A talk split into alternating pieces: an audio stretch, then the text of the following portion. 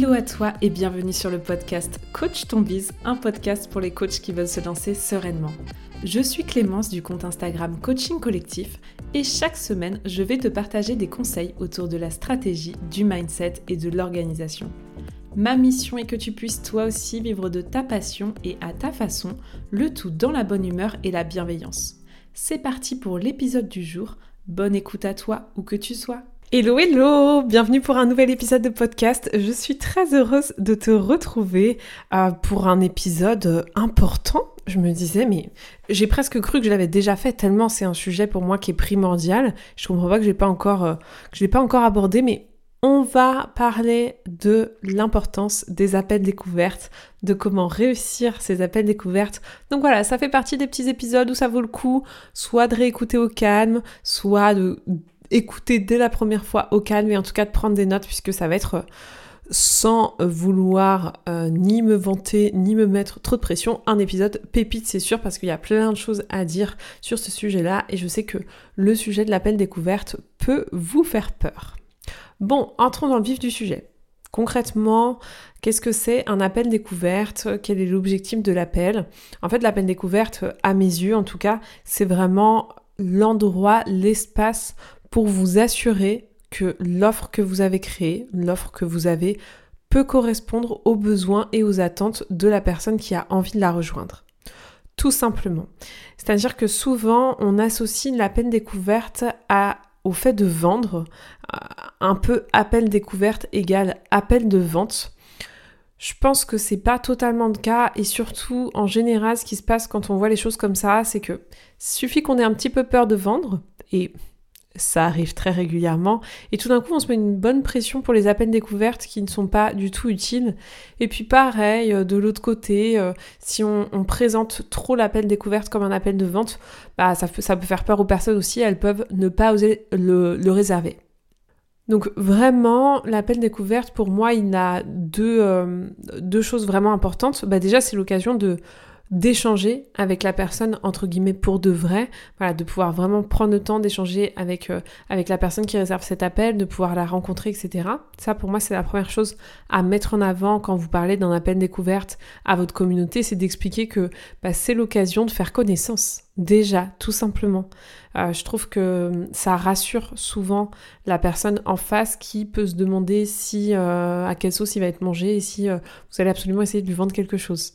Non, euh, je pense qu'il faut vraiment désacraliser ces appels-là et, vraiment rappeler et contextualiser que vous n'avez absolument pas l'intention de vendre à tout prix ou de forcer quoi que ce soit, mais plutôt l'intention de découvrir la personne et de comprendre si ses besoins, ses attentes, ben, vous êtes en capacité d'y répondre ou pas avec votre accompagnement. C'est à ça que ça sert un appel découverte. Et hum, et ça fait toute la différence, déjà pour la personne en face de vous, mais aussi pour vous, parce que ça met une sacrée pression quand on a l'impression que cet appel symbolise si on doit vendre ou pas. Euh, en fait, la vente, elle se passe pas au moment de l'appel découverte en réalité. Hein. La vente, elle se passe euh, dans votre communication. Au moment où une personne réserve un appel découverte, c'est que elle a déjà envie de travailler avec vous, qu'elle a besoin d'être assurée, qu'elle a besoin de s'assurer que potentiellement elle va faire le bon choix. Mais en fait, à ce moment-là, on n'est pas dans de la vente, elle est déjà faite, la vente. Je dis pas que vous allez forcément euh, avoir un oui à la fin de l'appel découverte. Non, ça se saurait si 100% des appels découvertes se terminent par un oui. Euh, mais l'envie ou pas de rejoindre votre offre, elle se fait pas pendant l'appel découverte. Sauf dans de rares cas euh, où parfois vous allez avoir des personnes qui vont réserver un appel découverte sans trop savoir où ils mettent les pieds.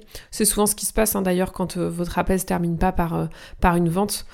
c'est que souvent, voilà, ils sont réservés un appel sans trop savoir à quoi s'attendre. Sans trop savoir à quoi s'attendre ou même sans avoir vu vraiment votre offre. C'est-à-dire, bah voilà, ça donnait envie de, de, réserver un appel, mais ils ne savaient pas trop en quoi ça consistait et en quoi rejoindre votre offre. Donc c'est quand même important d'expliquer le cadre, de bien expliquer votre offre, de rappeler, etc. Mais, euh, enfin, moi, pour vous partager, euh, alors mes appels découvertes, je suis nulle pour les statistiques. Je ne fais pas les statistiques de mon business. Euh, je me ferais taper dessus par ma coach business si elle passait par là. Mais oui, bon, ok, ça va. Je ne, je suis euh, mauvaise élève côté euh, statistique et de savoir combien de personnes ouvrent mes mails, combien de personnes, enfin combien de personnes passent de réserver un appel découverte à vendre. Donc je sais pas exactement mes statistiques de ce côté-là, mais je dirais qu'au moins une personne sur deux avec qui je fais un appel découverte ça se transforme en vente. Euh, je pense que les statistiques sont beaucoup plus élevées quand c'est au moment, par exemple, de la CC School, comme je communique plus, plus, plus sur la CC School. En général, les appels découvertes qui tournent autour de cette période, bah voilà, les personnes, c'est pour euh, répondre à leurs questions, s'assurer que ça leur correspond, mais on est plus sur 70%, je pense. Mais voilà, vous n'aurez pas euh, tous vos appels découvertes qui vont se transformer en clients, et c'est complètement ok, c'est complètement normal. Euh, autre chose que j'ai envie de vous partager avant d'entrer dans le détail en fait de comment ça se passe un appel découverte, c'est que c'est ok de pas être bon euh, au début. Je trouve qu'il y a vraiment, enfin, et, ce message-là, euh, j'ai envie de vous partager pour absolument tous les sujets, mais on se met une espèce de pression à vouloir être bon, et c'est normal évidemment, on a envie d'être des professionnels aguerris, on a envie que ça se passe bien, etc. Mais pas être bon quand c'est la première fois que vous faites un truc, c'est assez normal en fait. Ce serait même très surprenant qu'on soit bon dès le début et dès qu'on fait une chose pour la première fois. Donc pas de panique de ce côté-là. Euh, ne vous attendez pas à être euh, méga bon euh, dans vos appels découvertes au début et c'est normal, plus on en fait, plus on est à l'aise. Et puis j'ai envie de vous dire, ça veut dire quoi être bon à un appel découverte? Est-ce que être bon c'est vendre? Parce que non, moi je crois pas que, que ce soit ça. vendre ça dépend pas de vous. Donc attention à ne pas mettre vos attentes euh, entre les mains de quelqu'un d'autre. Vendre, ça ne dépend pas de vous. Être présent, être disponible, être souriant, tout ce que vous voulez, ça oui, bien sûr, ça dépend de vous. C'est des choses que vous pouvez mettre en place qui peuvent être importantes euh, sur lesquelles travailler. En revanche, vendre, non, c'est... Vous risquez d'être très déçu hein, si vous mettez vos attentes et vos objectifs sur le fait de vendre pendant un appel découverte, puisque la vente n'est pas une décision qui va dépendre de vous. Bon, maintenant que ça s'est dit, comment ça se passe? Quelles sont les étapes de cet appel découverte? Bon, déjà, pour toutes les personnes qui s'estiment mauvais vendeurs, voilà, tous ceux qui disent mais moi je ne sais pas vendre, sachez que, une chose, déjà, on sait tous vendre. Quand il s'agit de recommander un resto euh, que vous adorez, de dire à quelqu'un que sa tenue euh, dans une cabine d'essayage, vous êtes avec votre conjoint, copine, enfant, et vous lui dites mais ça te va hyper bien cette tenue, c'est déjà vendre. Donc voilà, en fait, euh, on sait tous vendre à partir du moment où on sait recommander quelque chose à quelqu'un. Et je suis sûre que vous le faites très bien. Maintenant que ça s'est dit, deuxième chose, les coachs, donc pour tous les coachs qui m'écoutent, sont d'excellents vendeurs. Pourquoi? Parce qu'en fait, la vente, ça consiste à être à l'écoute, à comprendre des besoins, à reformuler. Globalement, en fait, vendre et faire un coaching, c'est très proche. Ça m'a d'ailleurs énormément surprise la première fois euh, que j'ai découvert une structure d'entretien de coaching parce qu'il y a vraiment beaucoup de similitudes avec un entretien de vente.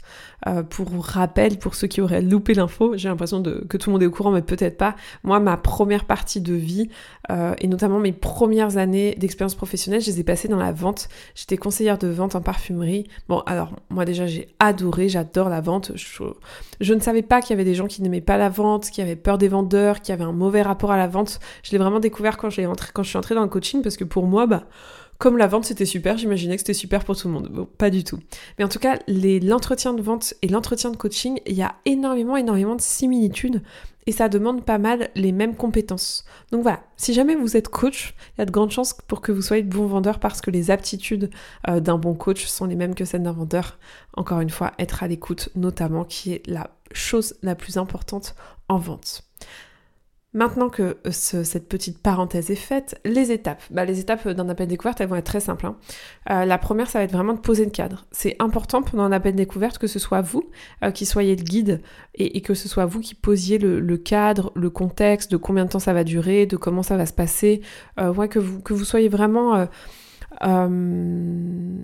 acteur en tout cas sur le sujet et que vous meniez entre guillemets la danse parce que euh, ben, parce que c'est votre rôle en tant que professionnel de poser de poser ce cadre là à ce moment là donc après ben combien de temps va durer votre appel découverte? Ça dépend de vous. Moi il dure une demi-heure.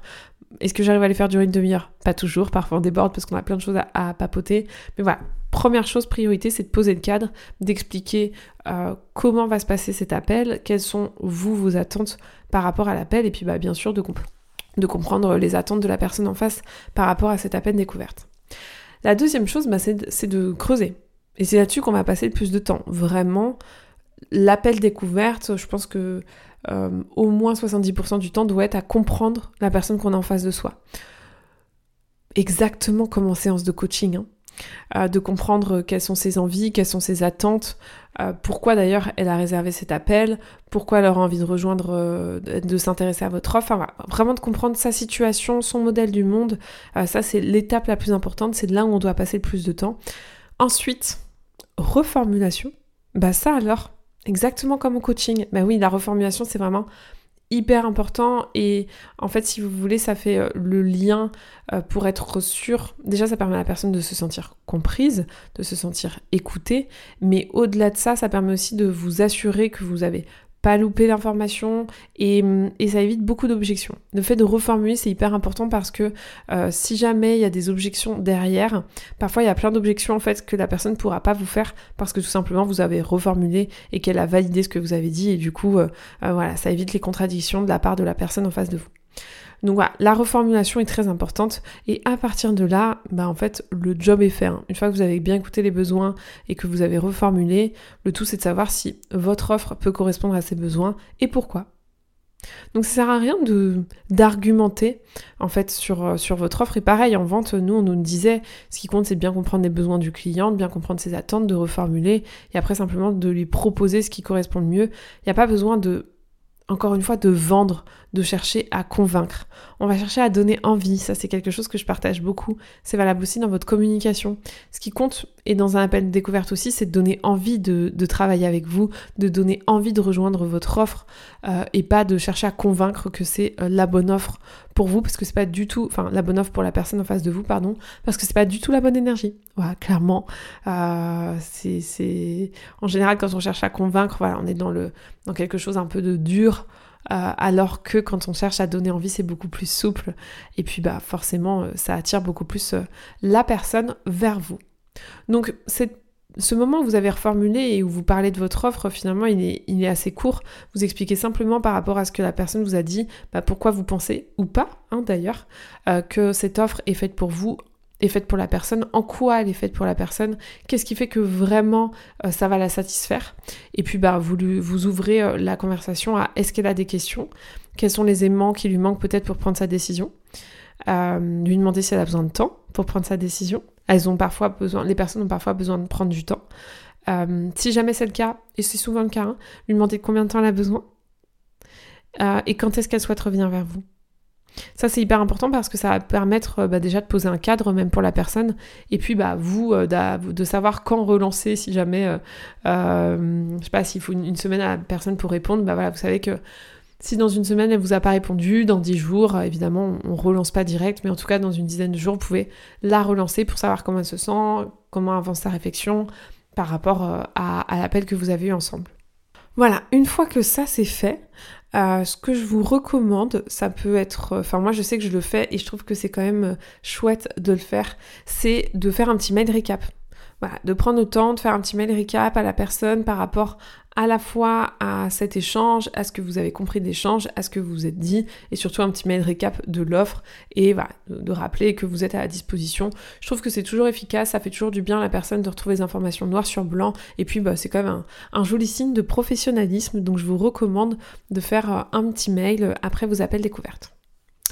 Voilà, c'est, j'ai envie de vous dire, presque aussi simple que ça. Bon, après quelques petites, euh, quelques petits tips quelques bonnes pratiques, on va dire.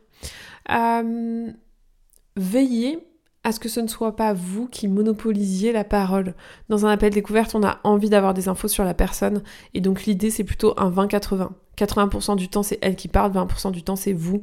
Euh, évidemment j'exagère un peu, peut-être que ce sera euh, plus un 70-30, mais en tout cas c'est important euh, de laisser de l'espace à la personne un maximum parce que ben, tout cet espace que vous lui laissez, déjà c'est agréable pour elle, mais en plus ce sera de la matière pour pouvoir encore mieux la comprendre et encore mieux lui expliquer en quoi votre offre correspond parfaitement à ses attentes.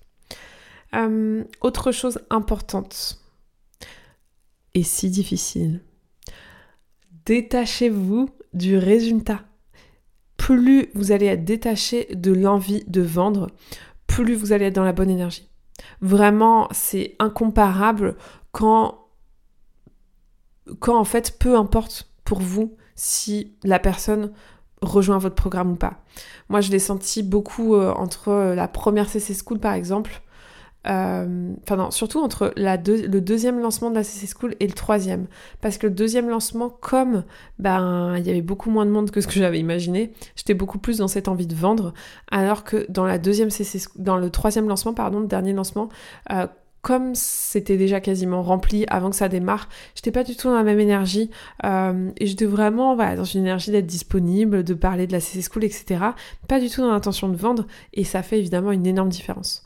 Donc détachez-vous un maximum du résultat, concentrez-vous sur ce en quoi vous avez du pouvoir, c'est-à-dire être disponible, euh, être à l'écoute, etc. Et concentrez-vous uniquement là-dessus. Ce sera beaucoup plus bénéfique justement pour arriver à vos objectifs sous-jacents qui sont souvent évidemment de vendre. Euh, est-ce qu'il y a d'autres bonnes pratiques que j'ai en tête? Euh, je vous ai partagé, je, m'étais noté des petites choses, envoyer un mail récap, s'assurer d'avoir une réponse. Voilà, c'est des choses qui sont importantes. Et puis, voilà, d'être, euh, d'être connecté à la personne, de vraiment chercher à, à, à répondre à ce, à ce truc de est-ce que, est-ce que je peux l'aider, est-ce que je suis la bonne personne pour elle, être dans cette énergie-là aussi de découverte de l'autre. Euh, et, ça va bien se passer. Et encore une fois, le la première fois que vous ferez un appel découverte, il sera peut-être pas exceptionnel. La deuxième fois, il sera un petit peu mieux. Et la dixième fois, il sera incroyable. Si jamais vous avez la moindre question par rapport à ça, vraiment, comme d'habitude, n'hésitez pas à me partager euh, en commentaire sur Instagram. J'espère que cet épisode vous a plu, pourra vous aider. Si c'est le cas, n'hésitez pas à mettre 5 étoiles euh, sur la plateforme d'écoute préférée. Ben, en fait, ça marche que si vous écoutez sur Apple Podcast ou sur Spotify. Et si vous écoutez sur Apple Podcast, vous pouvez même laisser un commentaire. Et ça, ça me fait genre trop trop plaisir. Donc si vous êtes des fidèles auditeurs de ce podcast ou si même vous êtes tombé sur cet épisode, n'hésitez pas à le faire, ça m'apporte beaucoup de soutien, ça permet aussi de rendre le podcast plus visible et puis ça fait chaud à mon petit cœur. Voilà, je te souhaite une bonne journée, soirée, peut-être même nuit en fonction de l'heure à laquelle tu écoutes ce podcast et on se retrouve dès la semaine prochaine. C'est tout pour aujourd'hui. J'espère que l'épisode t'a plu. Si tu l'as aimé, n'hésite pas à t'abonner au podcast et à le partager autour de toi. On se retrouve la semaine prochaine pour un nouvel épisode et n'oublie pas que tout est possible avec de la passion et du passage à l'action.